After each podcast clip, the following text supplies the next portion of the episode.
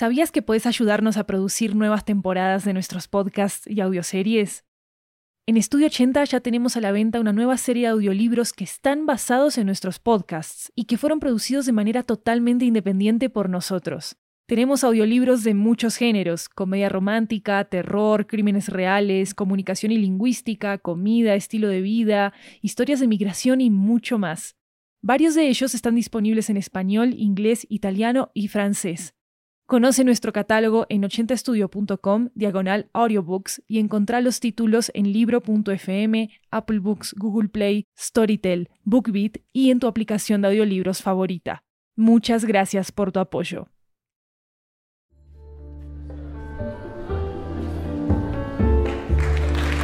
Hi everyone, welcome back to 80 Cuentos, a Latin American anthology with audio tales coming from all around the region.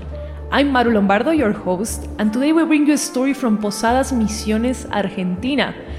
It's about a chef whose pancakes are so good, some people want to take them out of the picture. This is Pancakes, created by Violeta Bondarenko.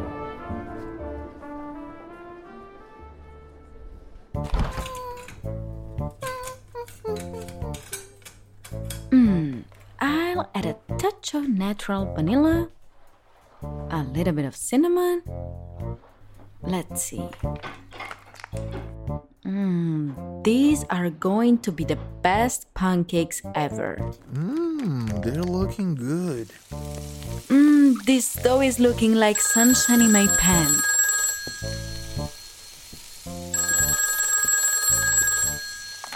Hi, this is Milagros from Miracle Kitchen Restaurant. How can I help you? Hello there. Am I at a concert by any chance? Come again? Because your voice is music to my ears, miss. Oh, thank you.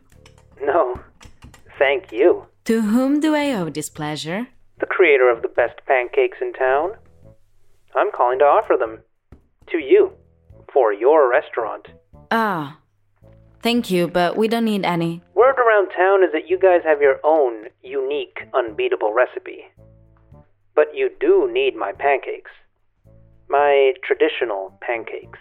Uh, no, we're not interested. Ay, ay, ay, my pancakes are a golden yellow dream. It's a recipe that's almost a hundred years old. You won't find any other deal like it. Well, that's nice, but we are looking to innovate. We are not looking for tradition. Maybe some bodega downtown will have your recipe? I know that your hands will do wonders on this recipe, miss. I said I'm not interested. Thanks. Wait, this is a free offer, miss. I'm not charging you for it. No, look, I've got to go now.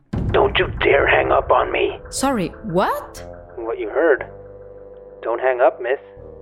Why? Because you'll regret it. Well, I've had enough, sir.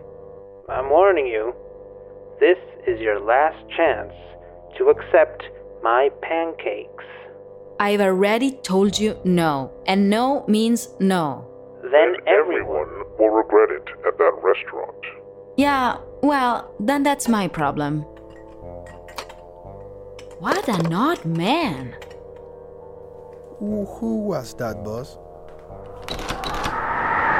Hey, you open that window! Close everything quickly! The stoves are going out!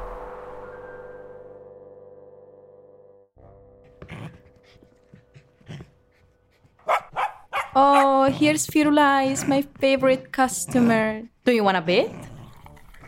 Mmm, it's delicious. Doggy eats better than all of us.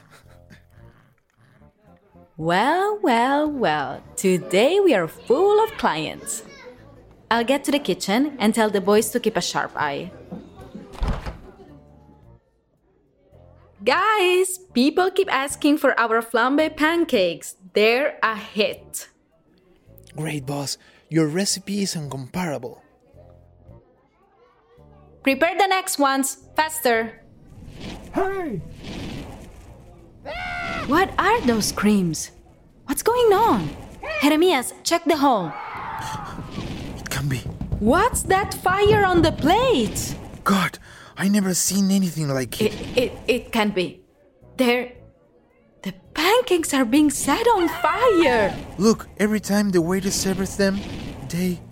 they They catch fire as they touch the table. The pancake catches fire and disappears. My god, look, Jeremias, it's happening over and over again. That fire appears and disappears without. Without a trace. Can it be a curse? Don't be scared. Or maybe you should.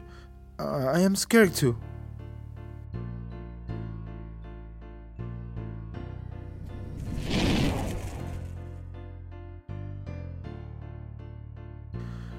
The ingredients are spoiled, Mila. Almost all of them. Yeah, I know. And if nobody comes anymore after that, curse or whatever, What's going to happen?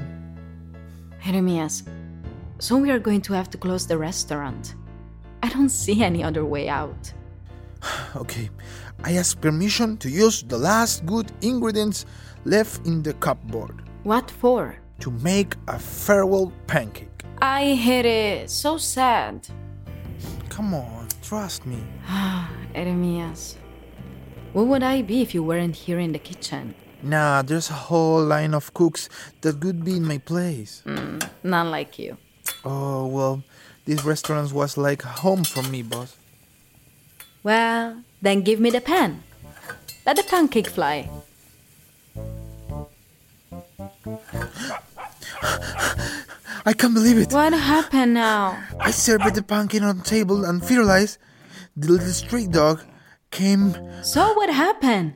Firulais, ate the pancake. What do you mean he ate it? Poor bug, bring the fire extinguisher. No, no, no, no, no, no. It's okay. He ate with, with fire and everything. So, what was the fire? What do I know? Firulais put his face on it and it didn't burn. Strange. You were the only one who dared to try the pancake, Firu. I told you you were my favorite customer. So, it was all a lie? We just needed our brave little puppy to take the fear out of us?